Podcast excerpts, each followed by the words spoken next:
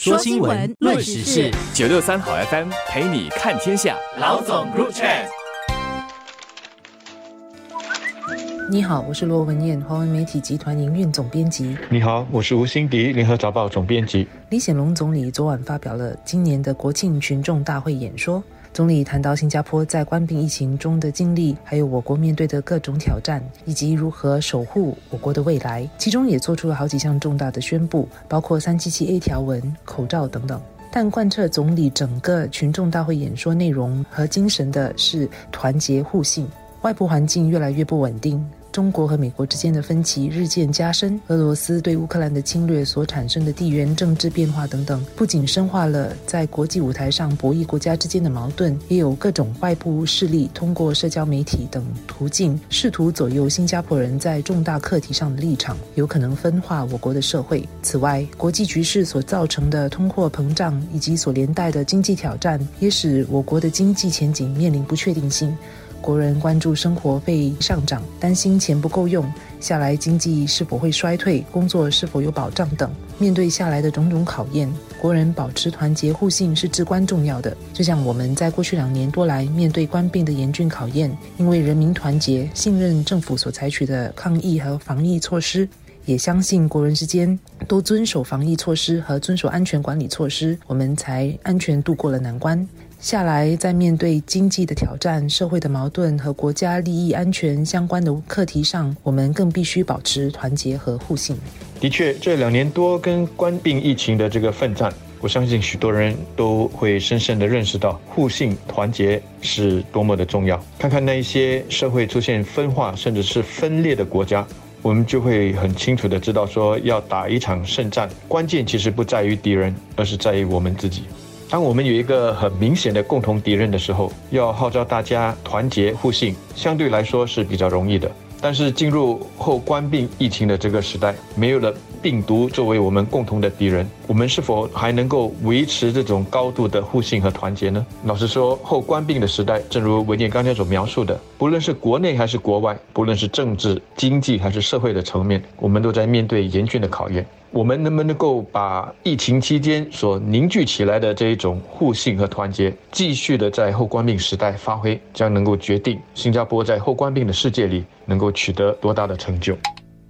我国社会对同性恋的态度已逐渐转变。政府近期也已几次放话，表示我国在政策和法律上必须跟得上转变。除了近年来已不执行三七七 A 条文之外，政府也在对这条文是否存在或废除斟酌最佳的做法。因此，相信人们对于总理在昨晚群众大会上宣布要废除三七七 A 条文，应该不会感到意外。在废除三七七 A 条文的同时，总理也表示将修改宪法，将婚姻是一男一女的结合的定义写入宪法，不让他在法庭上受到挑战。这也意味着，在公共住屋、教育、领养条例、广告标准、电影分级有关政策方面，都会以这个婚姻定义为依据。总理也说，政府不打算改变婚姻的现有定义，也不打算改变这些政策。国人对同性恋的态度已经出现变化，也越来越能接受三七七 A 条文不再是不可跨越的红线。家庭价值观和道德风气也不再依赖这个条文来维护，因此通过修改宪法来保障传统婚姻的定义，加上总理已明确表示政府不打算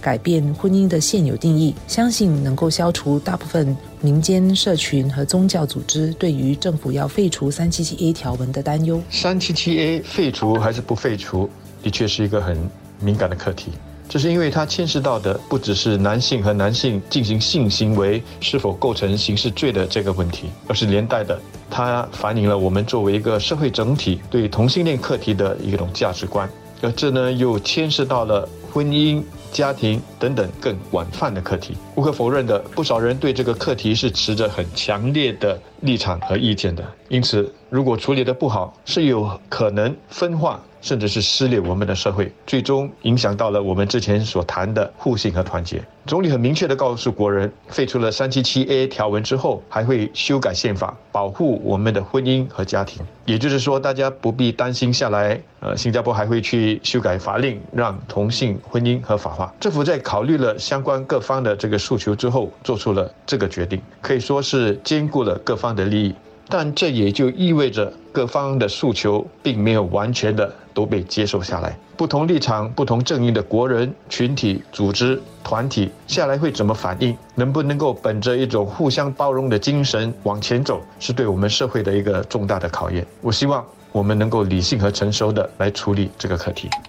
自冠病疫情爆发以来，国庆群众大会昨晚首次恢复以以往的规模实体举行，标志着我们确实已经做到了与冠病共存。除了保留室内需戴口罩以及进入高风险场所必须接种冠病疫苗的规定之外，其他防疫和安全管理措施都几乎已经消除了。总理昨晚也宣布了，政府将进一步放宽戴口罩的规定。下来，我们只需要在公共交通工具上以及诊所、医院和疗养院等医疗场所。才需要戴口罩，在其他户外和室内场所可以选择不戴口罩。学生在学校上课的时候也不必戴口罩。相信这个宣布会让许多人感到很开心。这也是新加坡随着疫情日趋稳定，迟早得走的下一步。不过下来，即便是可以在室内不戴口罩了，相信还是会有很多国人会保持谨慎，选择继续戴上口罩。现在我们在户外已经可以不必戴口罩，我观察到仍有许多人还是选择继续戴上口罩。或许是要避免摘下或戴上口罩的麻烦，又或许是已经养成出门必须要戴口罩的习惯。但其中也有不少是想保持安全，不想感染或再次感染冠病。因此，我相信下来，即便是在室内可以选择不戴口罩了，还是会有许多国人选择继续这么做，特别是在人比较多的场合或者空间里。跟三七七 A 相比，我想室内内。戴不戴口罩应该是没有那么敏感的，但我相信还是会有不同的意见。其实根据一些专家之前接受我们访问所说的，疫情的发展来到了现在这个阶段，染病的人已经比不染病的人多了，而且许多人也都打了疫苗，包括我们的年长者。所以呢，戴口罩所提供的这个额外保护，它正在递减当中。也就是说，戴口罩已经不像之前那么关键了。抗疫跨部门委员会预料会在本周给我们提供更多有关戴不戴口罩的这个细节，并且更详细的来说明他们这么做的原因。那我觉得，疫情的发展来到这个阶段，个人的自主管理和责任应该要比这政府的各种规定来得更重要了。